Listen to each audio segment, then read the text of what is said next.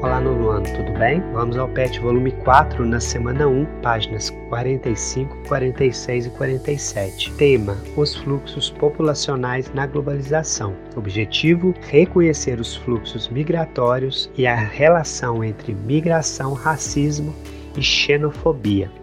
Pessoal, retomando então no PET volume 4, o tema globalização. Vamos pensar aí um aspecto populacional que é esse deslocamento de pessoas de um lugar para outro, a migração. O foco da nossa aula hoje é imigração, ou seja, a entrada de pessoas em outro país, em outro território. Vamos ver aí que a globalização facilita esse processo, apesar de que as migrações, ou seja, as mudanças de pessoas de um lugar para outro, de um país para outro, sempre aconteceram. Tão pouco as migrações são mais importantes hoje do que antigamente. Já vista que imigrantes foram pessoas que construíram grandes países, formaram grandes nações em lugares diferentes do território onde nasceram. Exemplo aí, os Estados Unidos, que tem seus colonizadores, principalmente ingleses e franceses. Podemos citar exemplo da Austrália, que, que é um espaço que foi colonizado aí por imigrantes ingleses.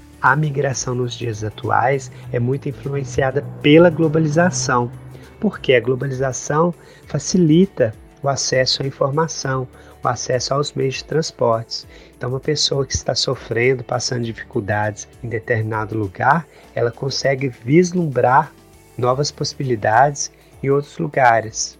Sem dúvida, facilita um planejamento da migração, mas isso não significa que a pessoa encontrará maiores facilidades. Muito pelo contrário. Da mesma forma que a globalização facilita o acesso à informação das pessoas que estão indo para determinado lugar, facilita também os mecanismos de fiscalização, de rejeição que ocorrem nos países para onde essas pessoas estão imigrando. Nos dias atuais, nós temos um fenômeno bastante interessante porque as características são diferentes das migrações que ocorreram em séculos passados. Neste século XXI, nós temos as migrações com as seguintes características: a direção predominante é a Europa.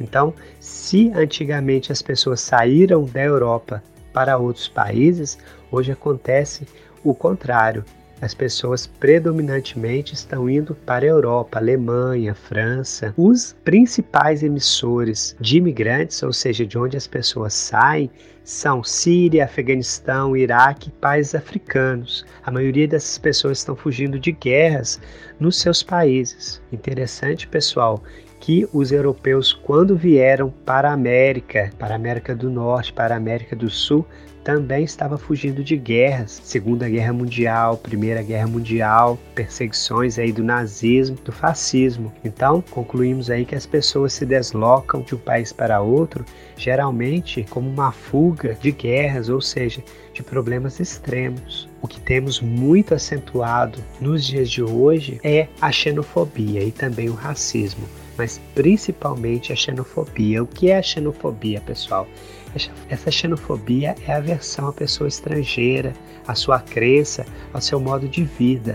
Está relacionada à aversão à cultura. Hoje a xenofobia é muito forte na Europa porque o capitalismo nos dias atuais sofre uma crise, sobretudo uma crise de emprego, de ocupação, de geração de postos de trabalho.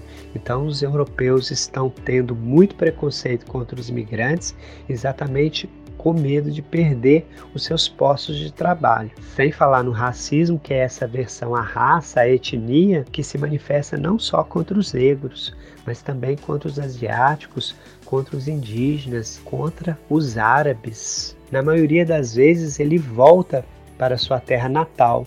Então ele faz a vida naquele país, ele paga impostos e depois acaba voltando aí para o seu país de origem, para sua terra natal deixando um patrimônio financeiro e também um patrimônio cultural no país para onde ele migrou, provando então que o racismo e a xenofobia realmente são formas de discriminação que não se fundamentam na lógica capitalista e tampouco nos direitos humanos.